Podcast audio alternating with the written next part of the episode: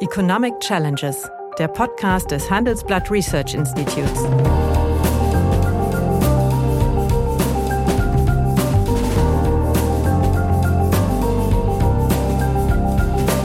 Bert Rürup, der Chefökonom des Handelsblatts, diskutiert mit Michael Hüter, dem Direktor des Instituts der deutschen Wirtschaft, wöchentlich aktuelle wirtschaftliche Herausforderungen für Deutschland wie für die Weltwirtschaft.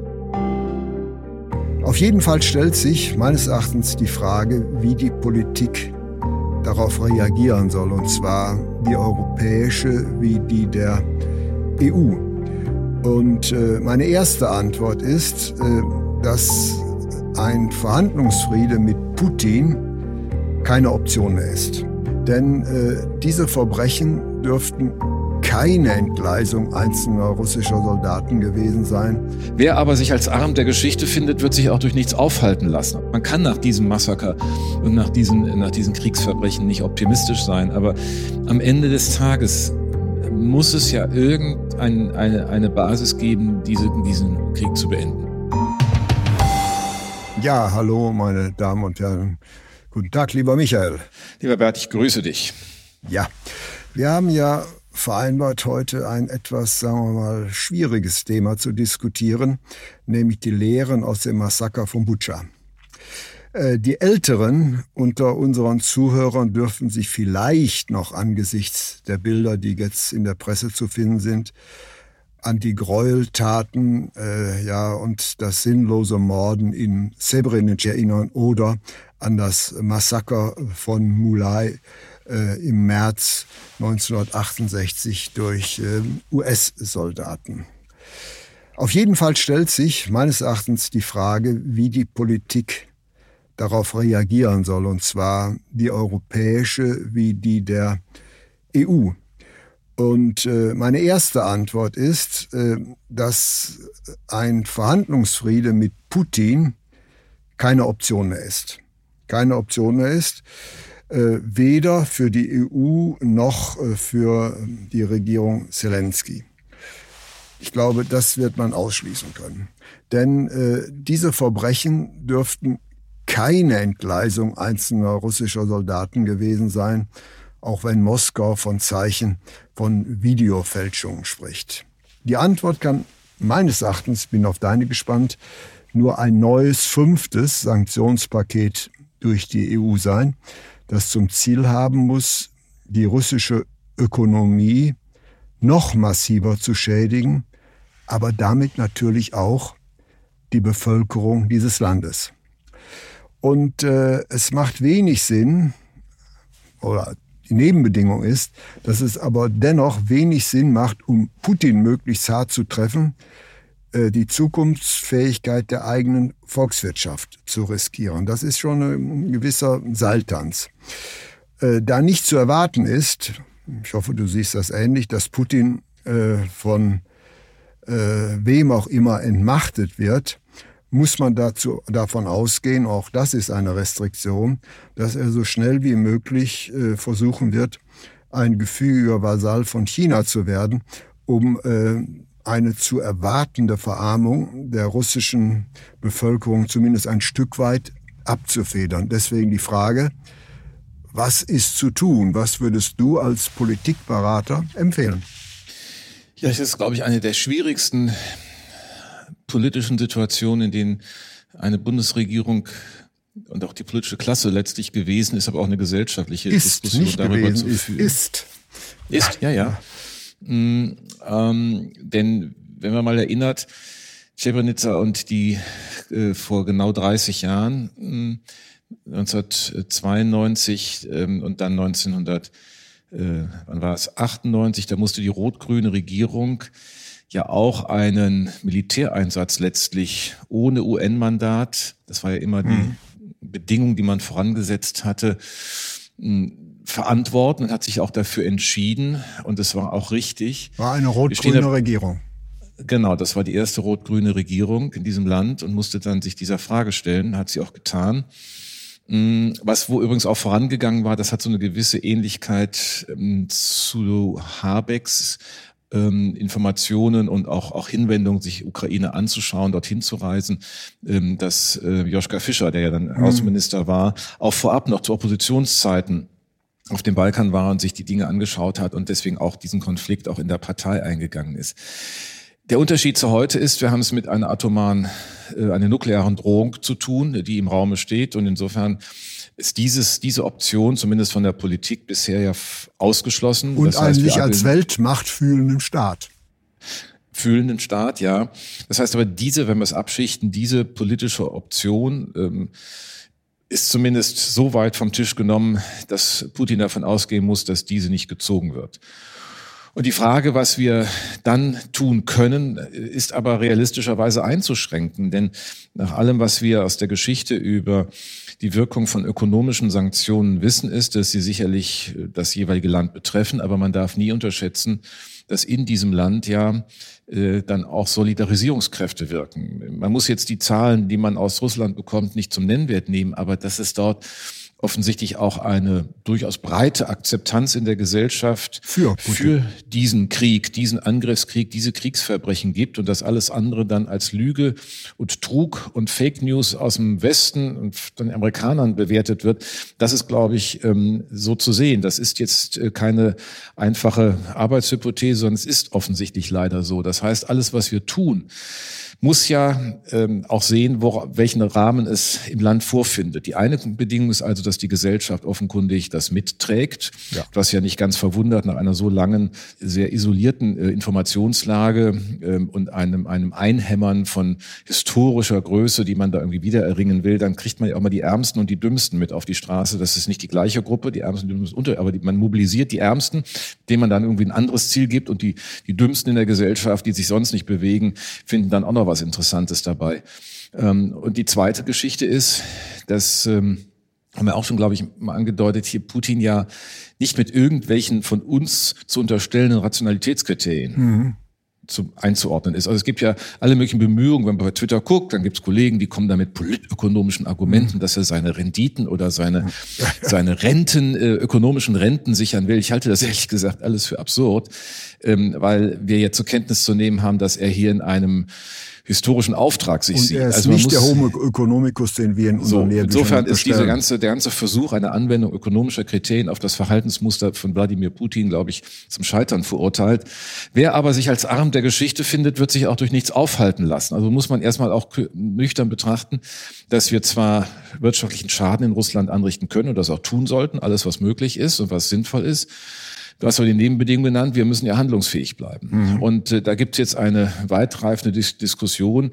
Äh, auch äh, Veronika Grimm heute mhm. im Handelsblatt nochmal dazu zitiert, dass es ja nicht nur um ökonomische Kriterien geht. Das ist sicherlich richtig, das teile ich auch. Und sie hat auch, glaube ich, ihre Position etwas also verändert. Etwas, und hat das etwas verschoben, ja. Genau, sie hat nämlich gesagt, also Ölembargo kann man machen, das, glaub, das kann man auch. Da hat man überschaubare Effekte über die Druschbar-Pipeline mhm. und die mhm. Standorte äh, Schwed und Leuna Schwed sowieso auch in äh, starker russischer Hand, ähm, so dass, dass man bei Steinkohle und bei Öl, das sagen auch, sagt auch der Energiesicherheitsbericht des Bundeswirtschaftsministers, also auf Jahressicht da rauskommen kann. Dann bleibt bei Gas und bei Gas hat sie dann eher so eine Art Zollidee oder eine Besteuerungsidee. Mhm. Das kann ich, finde ich, auch kann man machen. Also kann man über beides diskutieren. Die Frage ist, was politökonomisch besser durchsetzbar.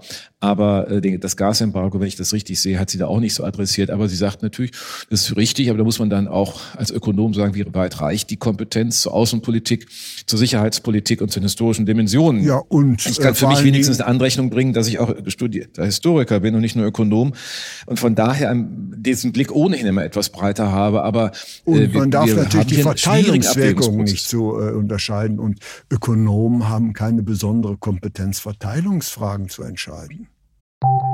Nach einer kurzen Unterbrechung geht es gleich weiter. Bleiben Sie dran. Die deutsche Wirtschaft steht am Scheideweg. Um wettbewerbsfähig zu bleiben, müssen Unternehmen wichtige Transformationen anstoßen. Ab dem 24. April diskutiert die Restrukturierungsbranche Strategien für die Zukunft von Unternehmen. Mit dabei sind unter anderem Dr. Thomas de Maizière, Evelyn Freitag und Professor Dr. Ulrike Malmendier. Mit dem Vorteilscode Restrukturierung24 erhalten Sie 15% Rabatt. Alle Informationen finden Sie auf handelsblatt-restrukturierung.de. Natürlich nicht. Ja. Und, und so. Und letztlich ist ja die Frage, äh, was, was, was können wir erwartbar erreichen? Und das haben wir, glaube ich, schon mal angedeutet. Das sagen aber alle, ja, wenn wir denn wüssten, das hat auch Frau Baerbock mal gesagt, dass diese, ein, ein Energieembargo, ein umfassendes äh, zum Zusammenbruch in Russland führt, dann wäre es sicherlich der Mühe wert. Nur ich glaube, das ist nicht gut begründet, allein vor dem Hintergrund, dass die, dass die Gesellschaft eher zusammenschweißt äh, wäre meine These in Russland und damit auch alle Erwartungen eines Regimewechsels, der ja irgendwie im Raum steht. Das hast du ja mit deinen Anfangsbemerkungen deutlich gemacht. Also wenn, wenn, was ich nicht weiß, aber ich glaube, es muss irgendwie ja einen, eine Verhandlungslösung geben. Einen ewigen Krieg halten die Russen auch nicht durch.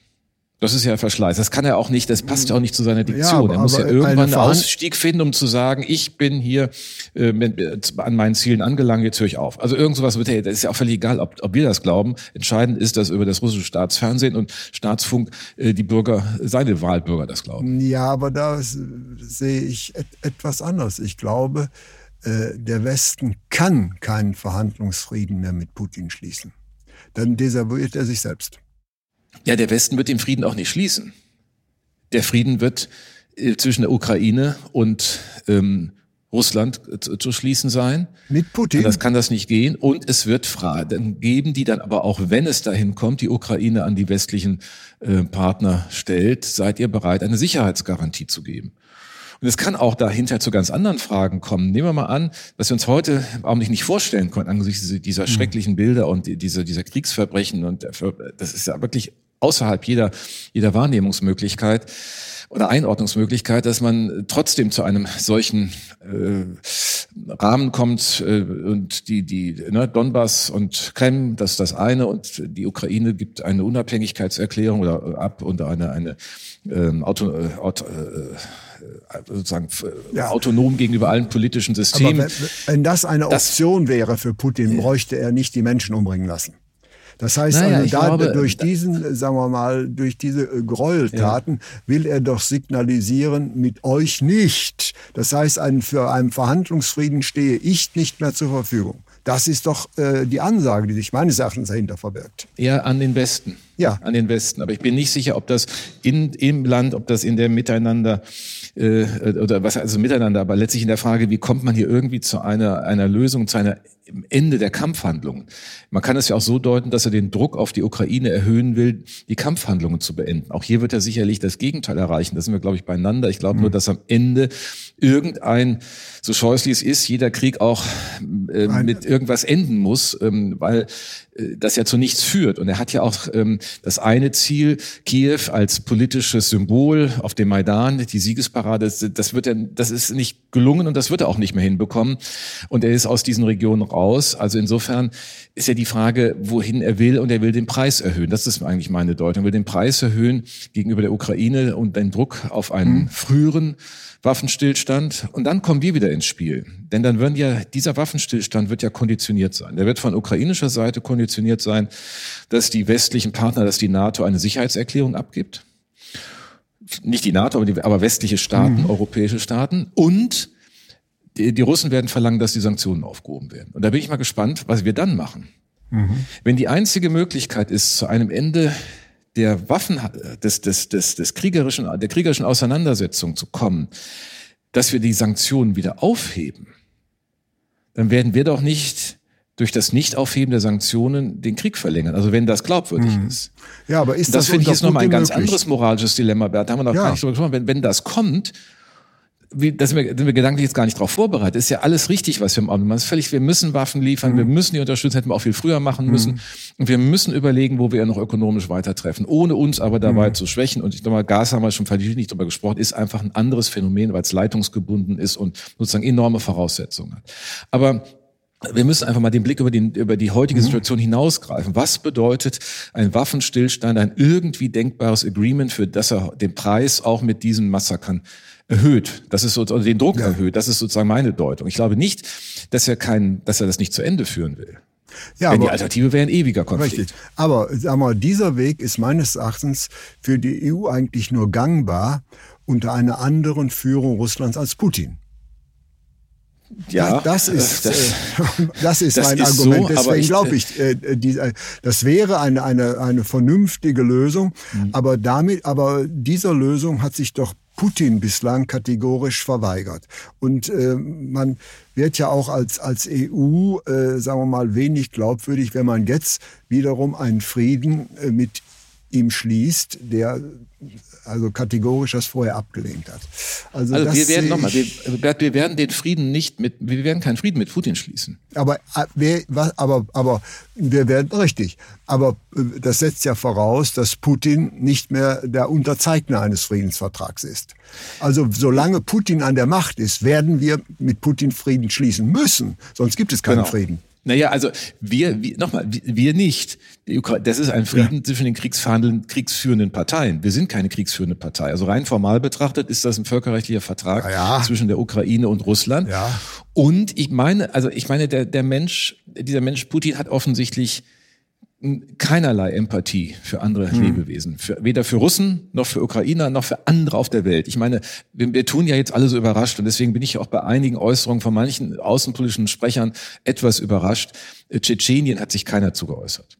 Oder mhm. zumindest nicht in der Deutlichkeit, nur mhm. weil das ein bisschen weiter weg ist. Mhm. Georgien, ähm, die, die ähm, äh, Entwicklung in Syrien, die er seit 2015 mhm. im Wesentlichen mit zu verantworten hat. das, das heißt, er hat ja das, was wir an Massakern jetzt erleben, hat er ja an all den anderen äh, kriegerischen Orten schon längst gemacht. Das ist ja an sich nicht neu. Er kümmert sich nicht um unsere Einstellung. Mhm. Das ist ihm völlig egal. Er ist völlig empathielos gegenüber jedem, jedem anderen menschlichen Wesen, außer gegenüber sich selbst.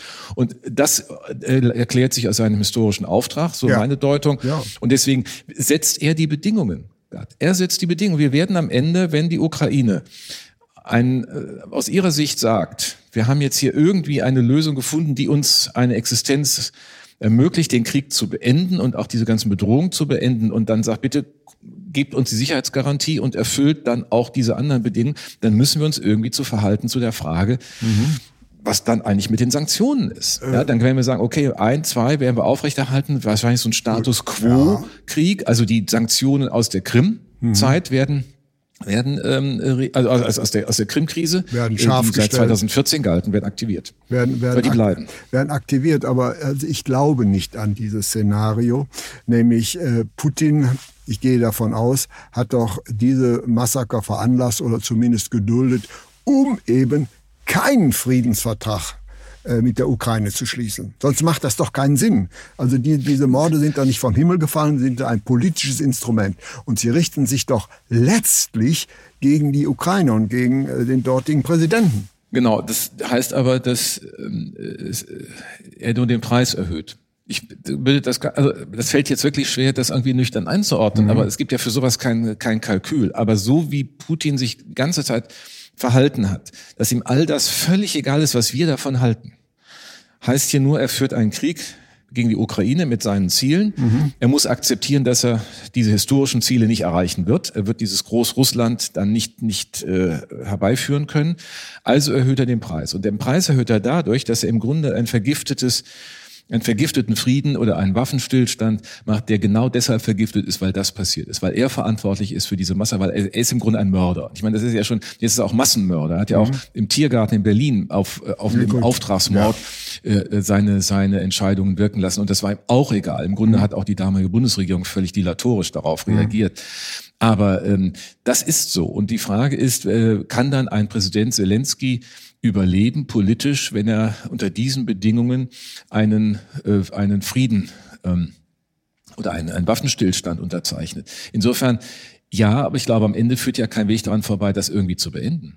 Richtig, also, da wird kein und da, über da macht sich ja noch keiner Gedanken von. Ich glaube, darüber macht sich auch die russische Führung äh, keine äh, Gedanken von darüber. Das ist genau, das ist genau das Dilemma. Das heißt also, äh, eine Lösung, die wir jetzt auf dem, sagen wir mal, Reißbrett aufzeichnen, ist eine mögliche, aber wir müssen natürlich fragen, welche ist politisch durchsetzbar. Das Heft des Handelns liegt bei der Ukraine. Das, das, ist, das ist völlig richtig. Aber da tut doch Putin alles darum, um das zu verunmöglichen. Deswegen äh, bin ich pessimistischer als du. Und ich glaube, naja, es, ich habe auch keine optimistische Sicht. Man kann nach diesem Massaker und nach diesen, nach diesen Kriegsverbrechen nicht optimistisch sein. Aber am Ende des Tages äh, muss es ja irgendeine eine, eine Basis geben, diese, diesen Krieg zu beenden. Also ich kann mir nicht vorstellen, das ist auch, glaube ich, das ist das Einzige, äh, wo er eine Grenze hat. Er kann, er kann ja seinen eigenen Leuten nicht einen ewigen Krieg begründen. Mhm. Dann würde er sagen, wir sind ja,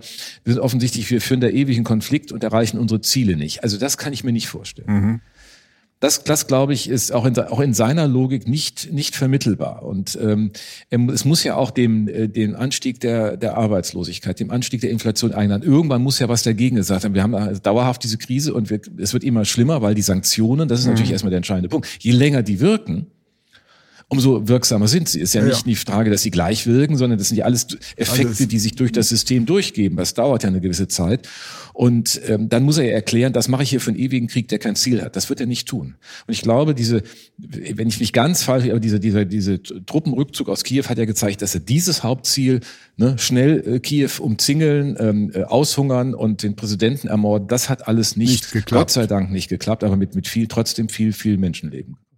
Gut, also ich unterstelle mal und hoffe, dass du recht hast. Wie aber wird dann äh, die Zukunft Putins und Russlands aussehen? Das heißt also, sagen wir mal, äh, die in Anführungsstriche Feindschaft der EU ist ja nun mal da. Das Wort Feindschaft ist vielleicht das falsche Wort. Die große Reservation gegen äh, Russland, Russland-Freunde werden relativ wenig sein. Kann denn in dieser Situation das Land ökonomisch noch überleben? Also ich sag mal, das ökonomische Überleben wird das Mindestinteresse Chinas sein. Die ja, Frage ist, ähm, wie, wie deutlich die Probleme werden.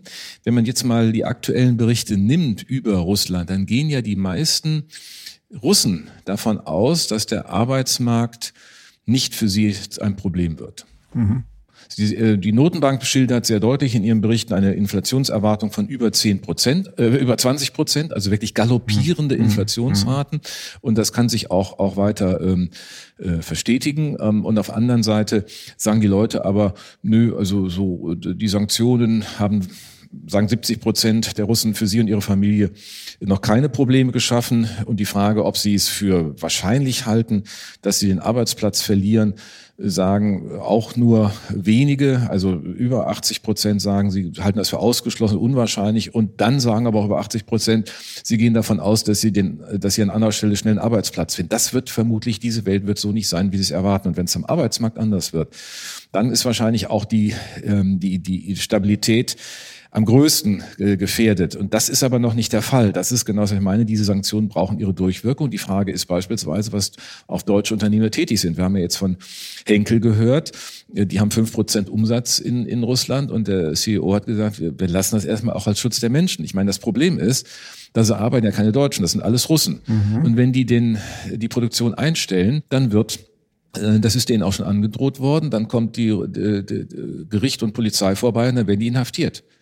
Ja. Also insofern, das, das, also wir, wir können eigentlich nur raus, aber wir können ähm, also die, die, die Optionen auch der Unternehmen sind ähm, mit Blick jetzt auf die Beschäftigten, die sie haben, natürlich für die sie auch eine gewisse Verantwortung haben, durchaus auch in diesem Repressionssystem zu sehen. Also insofern, das kann aber mit Verzögerung kommen, weil irgendwann ist es nicht durchhaltbar. Ja, und man das darf ich, natürlich auch nicht übersehen, Russland ist ja kein durchgängiges industrialisiertes Land. Es hat nur zwei Schwerpunkte.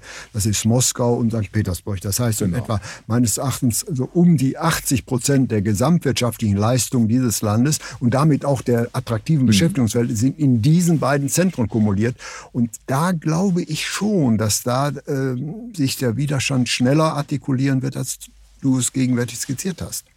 Weil Nein, eben das so geballt ist. Aber ich glaube, es hängt am Arbeitsmarkt. Ja. Es, äh, der entscheidende Hebel ist dann, wenn wirklich die Arbeitslosigkeit sichtbar wird und wenn auch nichts Neues entsteht. Ich meine, die haben ja jetzt Programme aufgelegt ähm, für den Arbeitsmarkt, um da ähm, so eine Kompensation zu schaffen. Aber man muss auch mal dran erinnern, auch in der, in der ganzen Corona-Pandemie hat er sich ja nicht gesorgt. Es war ihm ja mhm. auch egal, wie viel, wie viel Russen an Corona versterben. Also das, die, die, die Leidens- und Akzeptanzfähigkeit der Russen ist, geht schon sehr weit. Und wenn man mal. Also Putin kennt sein Volk besser als wir. Vermutlich. ja. ähm, aber die Frage, ob er es wirklich besser kennt als die Ukraine, ist damit noch nicht beantwortet. Richtig. Das haben wir ja gemerkt, dass er nicht viel wusste. Aber ich meine, wir müssen nun die eigene Geschichte zurückschauen. Ähm, äh, wir mussten befreit werden. Wir Richtig. haben Hitler auch nicht beseitigt. Nein, und der, Sind wir ganz ehrlich, und der ne? totale ne? Krieg hat äh, sogar noch Begeisterungsstürme ausgerufen. Nach einer kurzen Unterbrechung geht es gleich weiter. Bleiben Sie dran. Wie geht es weiter mit der Europäischen Union? Präsidentschaftswahlen in den USA, EU-Parlamentswahlen, geopolitische Krisen und wirtschaftliche Schwierigkeiten. Wir suchen Lösungen für diese Herausforderungen. Am 19. und 20. März auf der digitalen Europakonferenz von Handelsblatt, Die Zeit, Tagesspiegel und Wirtschaftswoche. Über die Zukunft Europas sprechen wir mit Bundeskanzler Olaf Scholz, Wirtschaftsminister Robert Habeck und vielen mehr. Kostenlose Anmeldung unter europe20xx.de. das ist ja das, was ich wohlwissend, dass damit die Feuerstürme um dieses Land äh, ja. hinwegfegten. Ja, ja. aber äh, wir waren aber noch nicht, was, was, was soll man tun? Ja, also ja. ich meine, man, bei dem Energieembargo ist das einfach eine heikle Geschichte. Wie gesagt, bei Kohle und Öl ist in absehbarer Zeit bei 25 Prozent nur noch mhm. der Anteil äh, russischer Importe nach auch den Vorstellungen und den, den mhm. ganzen Aktivitäten des Bundeswirtschaftsministeriums. Bei Gas ist die Aussage ganz klar, da brauchen wir zwei Jahre. 2024 mhm. sind noch 10 Prozent russischer Importanteil, mhm. immer noch 10 Prozent ähm, in den Erwartungen, weil es einfach furchtbar lange dauert, LNG-Infrastruktur zu schaffen. Und man muss eines ganz klar sagen, dass ich das glaube ich schon mal gesagt, wenn wir das machen, müssen wir uns langfristig committen. Wenn wir aus russischem Gas rausgehen, gehen wir aus russischem Gas raus. Wir werden nicht mehr zurückkommen zu Kommen. russischem Gas.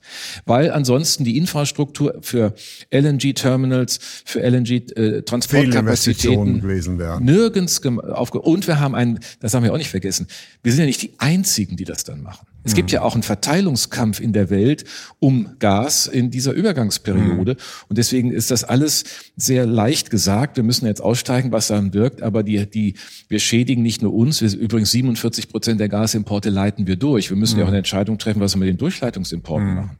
Ja, ja. Das ist insofern eine sehr komplexe Geschichte und die Kuppelproduktion, die Kraft-Wärme-Kopplung, die Kuppelproduktion in den chemischen Grundstoffproduktionen im, im Glasbereich Papier, äh, das ist dann tot. Das muss man auch sagen. Und es gibt natürlich keine einfache Möglichkeit, das irgendwie einfach zu ersetzen. Also ich meine, da entstehen ja ganz andere Abhängigkeiten. Da gibt es ja Kollegen, die behaupten, da muss man das einfach von den, bezieht man das von den Weltmärkten. Erstens ist Deutschland Marktführer bei der Grundstoffchemie. Und dann ist die Frage, wo man das herbezieht ähm, und welche Abhängigkeiten dann entstehen sehen, das ist nämlich wieder China im Wesentlichen. Richtig, aber so, wir müssen und, äh, natürlich auch als Ökonomen so redlich sein. Äh, um Verteilungsfragen zu beantworten, ist unsere Kompetenz nicht größer als die eines Landwirts. Das heißt also, wir sind Spezialisten für Allokationsfragen. Ja. Aber ob etwas äh, verteilungspolitisch akzeptabel oder nicht akzeptabel ist, kann man sich als Ökonom eigentlich nur anmaßen. Und da wäre ich zurückhaltender. Also ja, ich, ich, bin ja der Meinung, auch ich habe ja zunächst nochmal rein allokationspolitisch ja, ja. argumentiert, weil das, was zuge was verfügbar ist, hat ja erstmal Produktionsfolgen ja. oder, oder mhm. Einstellungsfolgen von Produktion. Und das ist ja erstmal eine reine Frage der Verfügbarkeit. Alles andere ist ja gesetzlich geregelt. Ich meine, wenn, wenn das Gas abgestellt wird, wird, werden die Speicher leer gemacht und es wird so lange äh, Verfügbares mobilisiert für die privaten Haushalte, die sozialen Dienste und alle anderen im Rahmen des Bundeslastverteilers werden, werden dann äh, nichts mehr bekommen. Und das ist im Wesentlichen die Industrie, das hängt auch ein bisschen von der Vertragsgestaltung ab. Mhm. So, dass das am Ende natürlich gewaltige verteilungspolitische Konsequenzen hat, weil die Arbeitslosigkeit ungleich verteilt und so weiter und so fort, weil wir die noch zusätzlichen Kaufkraftverlusten haben. Mhm. Alles klar, äh, darüber reden wir in der zweiten Welle. Nur ähm, nochmal, wenn ich das ernst nehme, und ich habe bisher nichts anderes gehört, als dass kurzfristig eigentlich nicht viel geht, mhm. weil wir die Leitungsgebundenheit haben, weil wir bei Gas auch über die Fernwärmesysteme ja, ja, und die Kraft-Wärme-Kopplungseinheiten, muss man der der, dem Faktum sich stellen. Und wir werden damit eine massive Selbstschädigung vornehmen. Und die Frage ist, ob wir, so könnte man natürlich auch noch perfide denken, ob Putin nicht diese Massaker macht, um von uns aus diese Entscheidung äh, herauszufordern, die vor allen Dingen uns schädigt und weniger ihn. Ja, das wird er, wird er selbstverständlich tun, weil damit natürlich wie auch immer eine Delegitimation unseres politischen Systems verbunden ist. So. Das wird er auf jeden meine, Fall machen. Ja und, und man machen wir uns nichts vor. Letztens, als ich in einem Nachricht ist alles richtig, wenn, wenn zwei Wahlen im Westen anders ausgehen als vom Hoffen, mhm. nämlich die Präsidentschaftswahl in Frankreich. Frankreich. Mhm. Und absehbar allerdings, Gott sei Dank, erst in zwei Jahren die Präsidentschaftswahl in den USA. Mhm. Dann hätten wir zwei große Spieler im Westen, die aus der solidarischen Balance ihm gegenüber ausbrechen würden. Mit, mit Trump ist nicht zu rechnen, mhm. also unkalkulierbar. Ja. Und Marine Le Pen, äh, da muss man sich die alten Fotos der Freundlichkeit gegenüber Putin ja nur anschauen. Ja gut. Und das, das sind die, das, das war, sind das also waren diese eben vergangene Zeiten, aber in der Sache hast, hast du natürlich recht. Aber muss natürlich auch sagen, im Prinzip spielt die Zeit für Putin, nicht? Ja, aber dann kann es auch schnell kippen. Ja, ja. Ich gucke, äh, ja, ja, wenn es in zwei Jahren so ist, dass ja. wir kein russisches Gas mehr brauchen, er ist dann nicht darauf vorbereitet. Mhm. Wenn er nämlich Öl kriegen wir vorher hin. Das sieht ja. man ja auch schon, er ist ja schon geschädigt durch den Preisverfall des Uralöls. Mhm. Und bei der Steinkohle kriegen wir es auch früher. Der wollen wir sowieso raus. Das heißt, aus den ganzen, wir wollen aus den Fossilen raus, äh, mit Blick auf die Klimaneutralität, das beschleunigen wir jetzt. Und jetzt machen wir es beim Gas auch noch so, dass es für uns das russische Gas keine Brückentechnologie mehr ist. Das ist eigentlich eine ganz bittere Aussage für ihn. Mhm. Mhm. Insofern, ähm, wir müssen jetzt in diesen zwei Jahren das wirklich auch tun. Und da ist mein Zutrauen an die deutsche Politik aus dem, aus dem etwas Verfall staatlicher Wirksamkeit äh, in der Verwaltung unserer föderalen Struktur nicht so groß, aber vielleicht wäre ich eines Besseren belehrt und es gelingt doch, dass wir die LNG-Terminals bauen, dass die Pipeline-Systeme gebaut werden, dass die, die Stromtrassen endlich fertig werden Ende des Jahrzehnts. Ähm, und dann hätten wir eine andere Handlungsfähigkeit, aber wir haben erstmal zwei Jahre eine sehr viel geringere. Okay. Äh, letzte, dann Umkippeffekte für ihn. Letzte Frage, wir sind ja auch, sagen wir mal, was äh, konstruktive oder belastbare Antworten sind, äh, sind wir ziemlich unsicher. Werden wir in einem halben Jahr noch über diesen Konflikt reden? Mit Sicherheit. Mit Sicherheit. Weil er, selbst wenn er beendet würde in diesem halben Jahr, mhm. wovon ich ausgehe, Okay, Weil das, ist was Positives, zu seiner, ja. Mhm. Zu seiner Logik und seiner, seiner Logik jetzt im Sinne, ähm, wie, was erzähle ich meinen Leuten und was will ich eigentlich erreichen, ähm, dann wird er da immer, eine Formu immer einen Weg finden. Ähm, und weil er ansonsten, glaube ich, auch die Überdehnung des, der eigenen äh, militärischen Kräfte äh, einfach irgendwann auch mal äh, dessen gewahr werden muss. Aber wir werden natürlich massiv darüber reden. Der Westen verändert sich, mhm. Europa verändert sich. Wir müssen uns politisch, sicherheits- und außenpolitisch mhm. nachhaltig verändern. Das ist eingeleitet, das wird da nicht beendet. Das wird man nicht zurückdrehen, obwohl mhm. viele unserer äh, Pazifisten und Friedensbewegten, ich finde das ja immer alles ganz sympathisch, aber es ist halt unrealistisch. Mhm. Und ähm, es war letztens ein längerer Essay von Wolfgang Thierse, wo er lange SPD äh, Parteivorstand mhm. und äh, Präsident des Deutschen ja. Bundestages der das genauso beschrieben hat als eine völlig unrealistische Position, die jetzt nicht mehr zieht und die nicht mehr überzeugt. Und das müssen wir dann auch durchhalten. Ich denke, das werden wir auch durchhalten, weil einfach diese Bedrohung so eindeutig ist und die ist nicht weg mit dem Ende des Konflikts, sondern wir werden nachhaltige Folgen hm. geopolitisch, geoökonomisch haben. Und äh, das haben wir schon angedeutet, das wird uns diese Zeit, die nächsten hm. Monate begleiten. Eine letzte Frage. Wird unter dem von dir angesprochenen Friedensvertrag die Unterschrift von Putin stehen? Bitte, bitte um eine kurze Antwort. Er, er, er, wird sich dir sagen, nee, das wird sowieso einer seiner Handlanger sein, aber er wird noch im Amt sein. Dankeschön. Ja, meine Damen und Herren, das war ein inhaltsschwerer, aber wenig erfreulicher Podcast. Ich hoffe, es werden wieder bessere Zeiten kommen. Vielen herzlichen Dank. Ja, meine Damen und Herren, wenn Ihnen ja, die Gespräche, die wir führen über ökonomische Themen gefallen, dann habe ich dann noch ein neues Angebot für Sie, was Sie interessieren könnte. Nämlich mehr aktuelle Wirtschaftsinformationen finden Sie unter handelsblatt.com slash global und natürlich äh, in den einschlägigen Hinweisen in meinem wöchentlichen Newsletter der Chefökonom. Liebe Hörerinnen und Hörer, wenn Sie Lob, Kritik oder Themenwünsche haben, dann schreiben Sie uns doch gerne oder schicken Sie uns eine Sprachnachricht an chefökonom.com at handelsblatt-research.com. Die Adresse finden Sie auch in der Folgenbeschreibung.